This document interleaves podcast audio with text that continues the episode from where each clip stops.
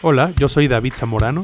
Y yo soy Maribel Anaya. Somos emprendedores y queremos inspirarte. Para que tú también lo seas. Bueno, el día de hoy, ¿qué tema tenemos? Pues hoy vamos a hablar de algo que ya hemos mencionado en reiteradas ocasiones y que hemos dicho, yo creo que varias veces, pero creo que está bueno dedicarle un episodio específicamente a esto. Y es por qué debes emprender en algo que te gusta y que te apasiona no en algo que todo el mundo te dice que es una gran oportunidad, pero que a ti ni te va ni te viene, ni te interesa demasiado.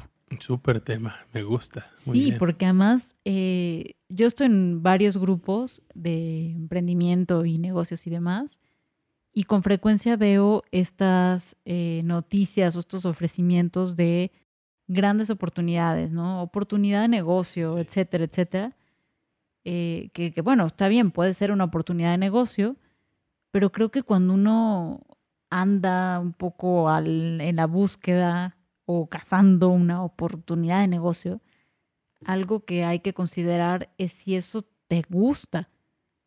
O sea, bueno, primero de quién viene la invitación, ¿no? O sea, que sea real, etcétera, confiable, lo demás. Que los números den, que sea algo sostenible, que sea algo que tú puedes hacer, etcétera, etcétera pero en algún lugar eh, más o menos prioritario, yo sí sugeriría que se ponga si te gusta y si te apasiona eso. Sí, perfecto, totalmente. No creo que ninguna gran oportunidad de negocio lo sea si tú no lo estás disfrutando. A mí me pasó de uno de mis primeros emprendimientos, un amigo estaba teniendo éxito con la venta de celulares y yo veía bastante, que le iba bastante bien y yo quería aprender, aprender a tener un ingreso como independiente. Y me metí, me metí a, ese mundo y invertí, invertí dinero, pedí un préstamo, invertí dinero en eso y invertí un par de años de mi vida en eso y la verdad es que fue un fracaso total. Fue una gran enseñanza.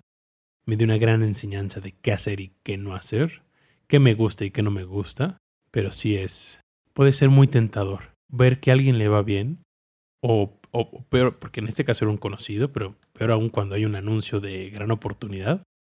Sí, porque además te lo ponen así como, o te ponen una foto de muchos billetes, o te ponen una foto de una tipa que está gestionando su negocio desde la playa, Ajá, o algo así que uno dice, ay, claro que yo quiero eso en mi vida. Por supuesto, sí. Entonces, por supuesto que es muy tentador y si además se utilizan todas estas palabras de gran oportunidad, fácil, sin inversión, etcétera, todas estas cosas que seducen mucho y que no necesariamente son mentira. Ajá. No, no necesariamente, no necesariamente. Pero muy probablemente. Pero puede ser, puede ser, o puede ser un poco a medias. Sí. O puede ser verdad, pero bueno, si cumple cierto perfil, ¿no? Claro. Sí, sí, no, y, la promesa de hacer enriquecerte fácil, rápido y sin esfuerzo es, es, realmente atractiva, ¿no?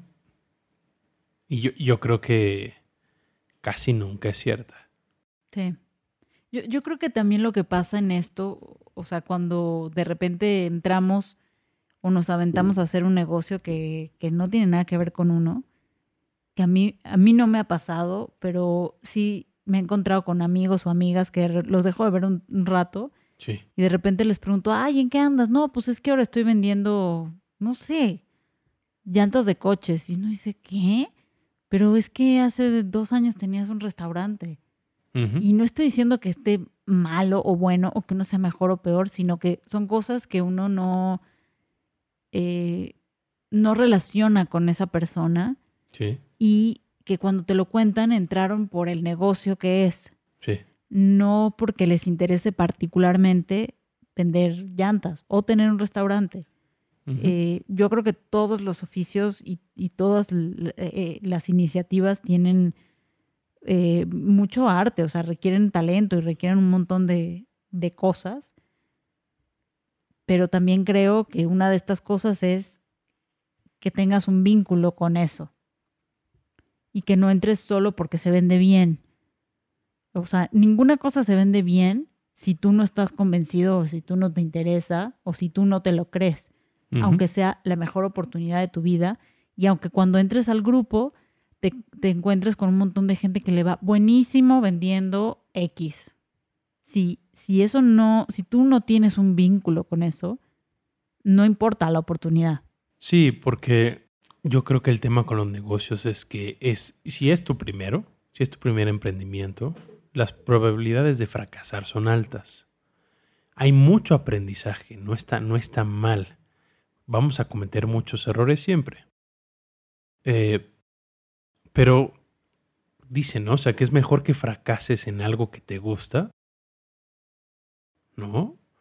Porque si tienes errores por cometer, si tienes aprendizajes eh, que te faltan, ¿no? Que realizar, estar en un, en un tipo de negocio, emprendimiento, en oportunidad de negocios que no tiene nada que ver contigo, Es doblemente difícil, claro. doblemente difícil porque no, o sea, ni te gusta, ¿no? Sí, ni te vinculas, no No, tienes... no te sí. vinculas, Sí, sí, sí. solo te va a hacer infeliz. Sí. Y si no le pones el esfuerzo, así la pasión que le pondrías a algo que sí te gusta, Claro, sí. Eso no va a ser, eso no va a funcionar. Sí, yo creo que el error común también está en ver el negocio en sí mismo como desprendido de la persona. Es decir, por ejemplo, en, el ejem- en, en lo que tú dijiste, ¿no? Eh, de esta persona que tenías de referencia que le va muy bien con este negocio de celulares, Sí. eh, está bien, es el negocio, pero también es la persona. O sea, le va bien a él. Claro. Eso no quiere decir que a todo el que quiera vender celulares lo va a poder hacer. Tiene una disciplina, constancia Claro, extraordinarios, claro. una facilidad para los números, Y- Para la venta. para la venta, para negociar. Y, y en realidad le, le gustaba, le gustaba ese esquema de negocio y le sigue gustando y, y sigue siendo exitoso y, y va expandiéndose a, a otros, eh, digamos, otras áreas dentro de lo mismo Claro. Y realmente le gusta y tiene todas las cualidades para tener eh, un, un negocio de ese tipo. Exactamente. Él tiene las Él, cualidades, Exactamente. no el negocio solo. Ajá. Y creo que también de ahí se rescata esta reflexión de que no hay fórmulas mágicas. O sea, eh, creo que es una combinación de ambos. O sea, es un buen negocio porque, yo qué sé, te da un buen margen a nivel financiero, tal cosa, no necesitas demasiado espacio, lo que sea, lo que, lo que uno pueda estudiar de la oferta como tal. Pero a veces olvidamos el componente de la persona que lo está haciendo. Por. Entonces, por ejemplo, estas ofertas maravillosas que yo veo con cierta frecuencia, eh, te dicen, no, no necesitas experiencia, no necesitas inversión, no necesitas nada, casi que nada más necesitas ganas. Y eso no es del todo cierto. Ujú. O sea, necesitas por lo menos eh, capacidad de hablar con la gente, eh, de vender o de relacionarte o tener cierta facilidad con la tecnología, etcétera. Y esto no es para desanimar a nadie, sino para invitarlos a que cuando se encuentren con estas ofertas así maravillosas de algo que realmente no te interesa tanto, nada más hagas el ejercicio de, de observar a las personas que están haciéndolo y que les está yendo muy bien y de ver si tú eres una de esas personas, si comulgas con esto, si te interesa, si te apasiona y si te ves ahí. Sí. Sí, y, y si tienes la oportunidad incluso de ver los sacrificios a los que están dispuestos, Exactamente. ¿no? A esa- esas personas a realizar para lograr esos objetivos, esas metas o esos ingresos. Así es. Tal vez tú no estás dispuesto a sacrificar eso que ellos sí. Sí, incluso no te gusta. O sea, por ejemplo, eh, hay, hay unos, por ejemplo, de tours de viaje, hay otros de cosas inmobiliarias, hay otros de ventas por catálogos, etcétera. A lo mejor hay unas de estas ofertas que implican que tienes que viajar o que tienes que tratar con mucha gente. Ajá. Y a lo mejor a ti no te gusta o consideras que no es tu mayor habilidad. Entonces, un poco compras esta idea, ¿no? De que, bueno, yo no sé hacer esto y no, me- no me interesa mucho, pero bueno, es una gran oportunidad porque a fulano le dijeron y le está yendo bien y mira todo lo que está ganando. Eh, pero bueno, a fulano sí le gusta y, y fulano sí tiene facilidad para relacionarse y fulano sí tiene, o sea, tiene posibilidades de trasladarse, en fin eh, hay como un match que a veces se nos olvida. Sí. Entonces, por eso tienes que emprender en algo que te interese, que te guste, que te atraiga y con lo que estés vinculado y que esta vinculación es, es emocional, es ideológica eh, y es lo que finalmente te va a movilizar cuando empiezas a tener dificultades, que es lo que tú dijiste. O sea, cuando no salga como esperabas, cuando muchos clientes te digan que no, por ejemplo, si es de vender, o cuando hay algunos cambios que no esperabas, etcétera, de ahí vas a sacar las ganas para decir, ¿y ahora qué hago? ¿Y cómo se me ocurre? Y le voy a echar ganas. Y por eso es que esa gente está triunfando, la que está ahí, ¿no? Que estás observando. Por supuesto. No está triunfando porque esta oferta de negocio es una varita mágica que le va a servir a todo el mundo por Ajá. igual. Vas a tener dificultades y retos, sí o sí, hagas lo que hagas. O sea, emprendas en el giro que emprendas, pero va a ser mucho más fácil superarlos si estás haciendo algo que te gusta y que tiene que ver contigo. Sí, totalmente de acuerdo. Eh, creo que justo esto de, superar todas las dificultades, ¿no? Que se aparecen. Creo que toda, toda la gente de, creo, de emprendimiento recomienda eso, ¿no? Primero encuentra qué te apasiona. Incluso qué harías si no cobraras por ello. Sí. Encuentra algo que harías que, que de cualquier forma te guste. Ah, o algo que ya hagas. Que no significa que conviertas un hobby en un negocio. No necesariamente eso es bueno. Pero sí que te motive, ¿no? Que, que sí te motive. Mucha gente, no sé, quiere ser, por ejemplo, escritora. Pero tiene la idea de que no se puede hacer nada relacionado con... O sea, no se puede triunfar siendo escritor, ¿no? O, no sé, al- algo de, de arte, por ejemplo, el arte, sobre todo en Latinoamérica, creo que puede ser difícil, ¿no? De vivir del arte. Y si crees que es tu profesión, ¿no? Si es tu pasión, es mejor encontrar el camino que te acerque a ello. Y, y puede que, que de pronto estés, este, tengas un trabajo adicional que te permita pagar mientras tu arte, tu profesión, tu oficio, pero es mejor buscar caminos, vías diferentes para, para ejercer tu profesión o, tu, o tu pasión. Nada más hay que, hay que ponerse a pensar un poco, ¿no?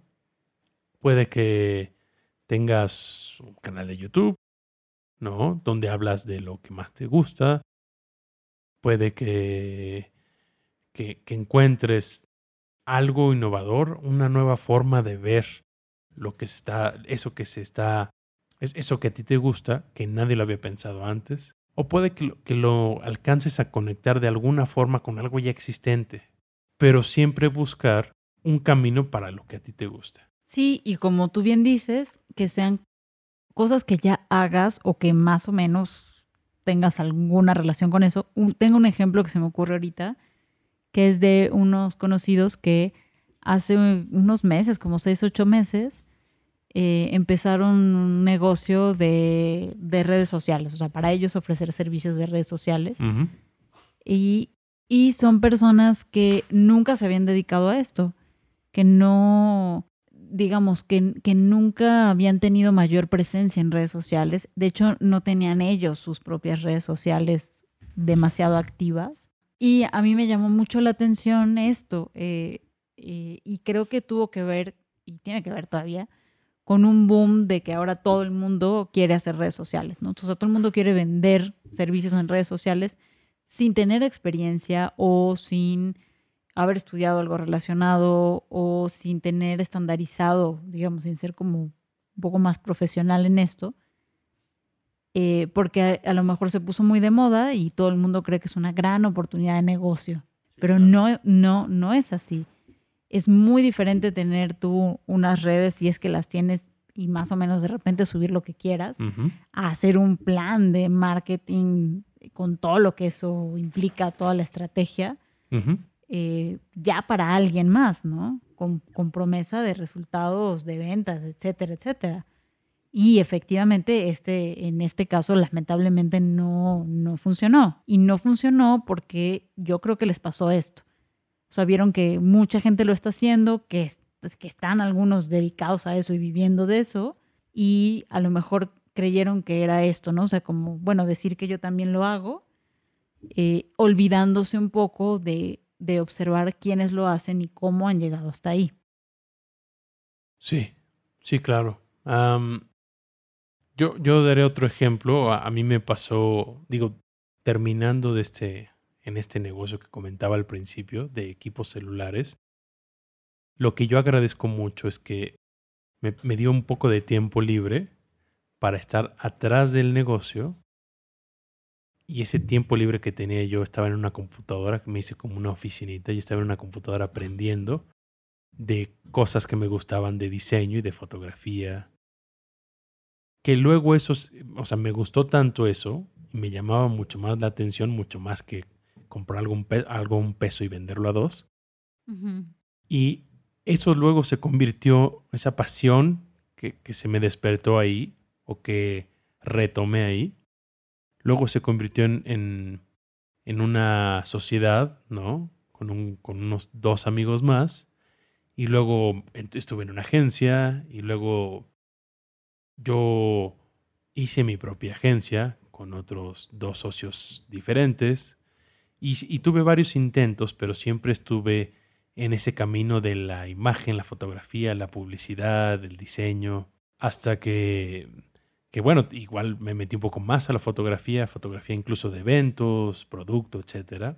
Y siempre me fue gustando, iba yo navegando entre agencias, eh, fui asistente de un fotógrafo eh, publicitario importante aquí en la Ciudad de México. Y, y, todo eso tenía una cosa que me motivaba, ¿no? Y era, iba yo acumulando aprendizaje de algo que me emocionaba. Hasta que en algún punto eh, fundamos RDM y toda esta pasión y toda esta, esta experiencia pudimos conjuntarla, ¿no? Haciendo algo que, que nos sigue gustando y que nos sigue apasionando. Y, y, creo que si no hubiéramos tenido la, la pasión, el, el, gusto por hacer lo que hacemos, hubiera sido muy, muy difícil. Sí, ya hubiéramos claudicado ya. Sí. Porque sí, sí. Al, el principio es difícil, ¿no? Sí, y mantenerse también es, es un reto. Es un gran, gran reto, ¿no? Que después yo creo que vamos a hacer un episodio sobre justo esas etapas, ¿no? Como empezar. Y muchas veces todo el mundo habla de empezar. ¿Y cómo empezar tu negocio? Y empieza tu negocio, y empieza desde cero, y empieza, y empieza. Y creo que nos estamos concentrando demasiado en el empezar uh -huh. y poco en el mantener. Claro. Y a veces el mantener es como una carrera de larga distancia.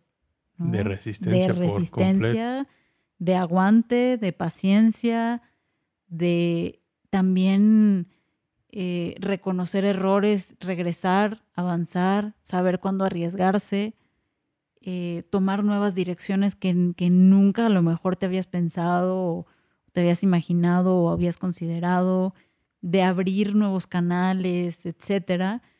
Eh, que bueno, también, también es retador. Y, y si no amas lo que estás haciendo, yo creo que no lo aguantarías. O sea, si yo no amara profundamente lo que hago, a la primera, segunda, tercera dificultad grande que hemos tenido, que las hemos tenido, yo hubiera ya hecho otra cosa, ¿no? Sí, por supuesto, ¿no? Eh, sí, sí, sí, hay momentos críticos, ¿no? Claro. Críticos que si no, no tienes ese, ese soporte, ¿no? De, te guste de verdad lo que haces, tengas un, un buen porqué, ¿no? Sí, no, no, uno, uno no, no aguantaría. Aguanta, sí, sí, claro. Bueno, pues cuéntenos ¿qué, qué, piensan ustedes, si les ha tocado meterse en un negocio que no les gusta y no tiene nada que ver con ustedes y cómo les ha ido, eh, si aman profundamente algo y quieren emprender y aprender a emprender de esto y no lo han hecho todavía, ¿por qué? Cuéntenos sus comentarios, cuéntenos si están de acuerdo y si están en desacuerdo también. Sí, si han sufrido, si han aprendido también qué hacer y qué no hacer. O si ya encontraron eso que aman y están viviendo de eso también. Claro, sí, por supuesto. Bueno, eso sería todo por hoy. Muchas gracias por escucharnos. Hasta la próxima. Chao. Entra a rdmweb.mx diagonal blog y entérate de lo nuevo.